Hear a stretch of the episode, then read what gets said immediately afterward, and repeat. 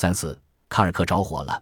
茉莉对午夜来到她家的斯蒂芬·迪达勒斯的想象，同数年前与丈夫谈话的记忆混杂在一起。我会把他弄得有些迷迷糊糊的，只要没有旁人，我可以露出我的吊袜，带给他看那负心的，弄得他满脸通红。我的眼睛望着他，引诱他。我知道那些脸上长细绒毛的男孩子心里是怎么回事，把那玩意儿拽出来，整小时的磨弄问答似的。你愿意这样那样另一样吗？和送煤工人吗？愿意的。和主教吗？愿意的。我愿意。因为我告诉过他，我在犹太庙堂花园里织那件毛活的时候，有一个教长或是主教坐在我旁边，从外地来都柏林的，竟问那些纪念性建筑物这是什么地方呀，等等的。他问雕像，把我都问烦了。越是搭理他，他越起劲。你心里有个什么人呀？你告诉我，你心里在想谁呀？是谁呀？你。告诉我他叫什么名字吧？是谁？你告诉我是谁吧？是德国皇帝吗？是的，你就想象我就是他吧？你想他吧？你能感到就是他妈？他想把我变成个婊子，这是他永远办不到的。他现在已经活到这个年纪，就应该放弃了，简直是叫任何女人都受不了的，而且一点痛快劲儿也没有的。假装喜欢，知道他来过，我才好歹自己对付过去。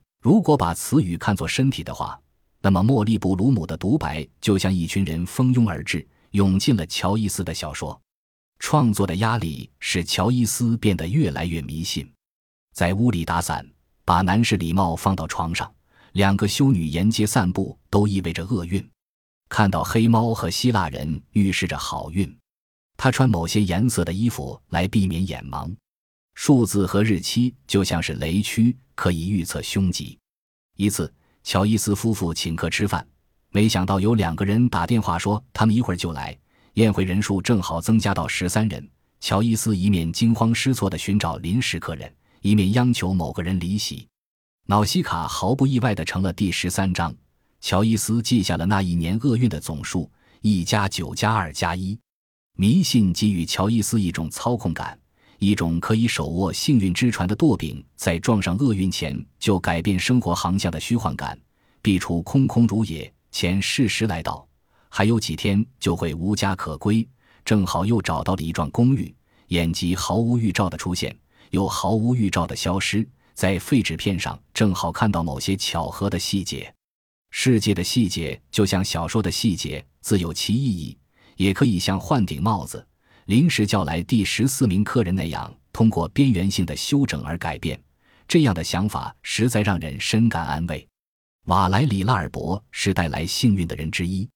拉尔伯是法国著名小说家，也是莎士比亚书店的朋友。一九二一年二月，西尔维亚·比奇寄给他几本连载《尤利西斯》的小评论，他熬夜阅读。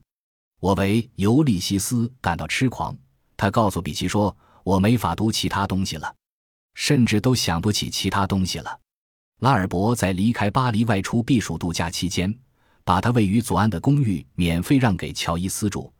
这样，乔伊斯就可以有一个更舒服的环境来写作了。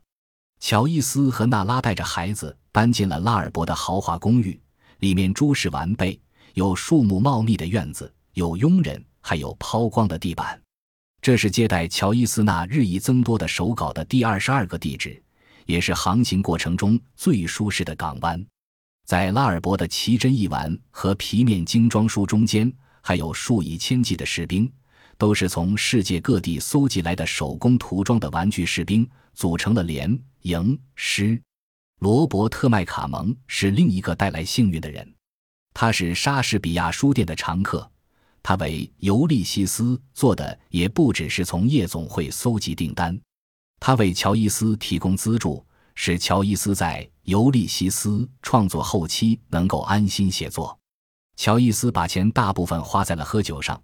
他常常和麦卡蒙一起买醉，酒吧里放着庸俗的爵士乐，妓女环绕，两人通宵达旦的畅饮，直到清晨被赶出来。麦卡蒙回忆起娜拉的抗议：“吉姆，你一晚又一晚喝得醉醺醺的，被送回家让我照顾，这事儿怎么说？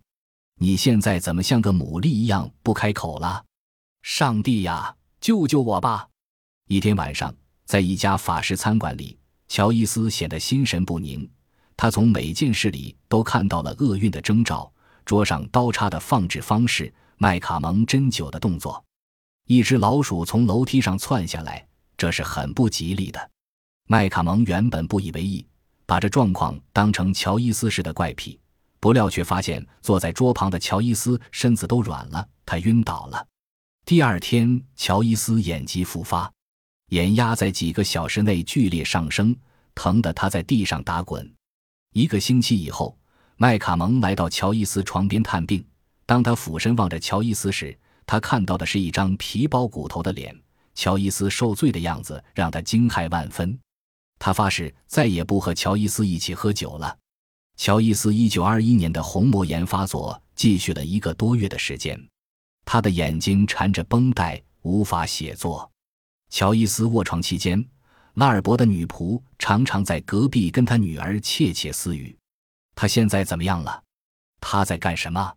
他说什么了？他要起床吗？他饿不饿？他还疼吗？”乔伊斯听得一清二楚。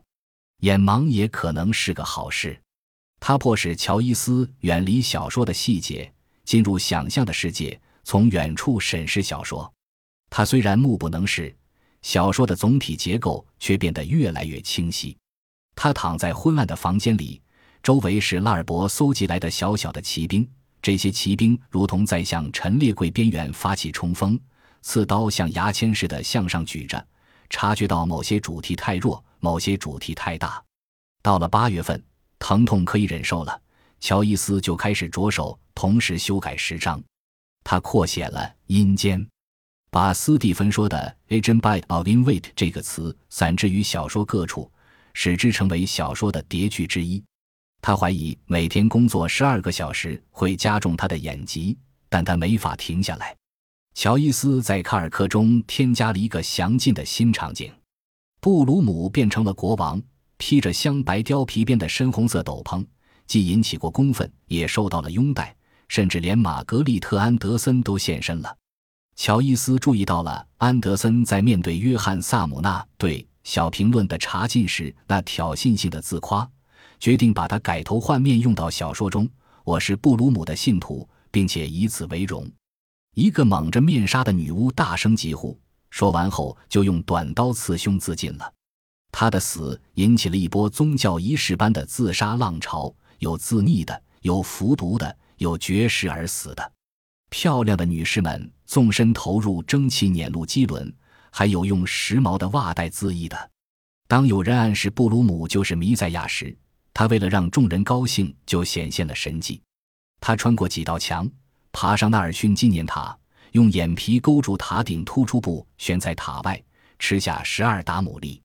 布鲁姆皱缩面部，模仿摩西、拜伦勋爵、瑞普·凡温克尔。和夏洛克·福尔摩斯，仅仅在几夜之后，他就被狗群起而攻之，然后被处以火刑。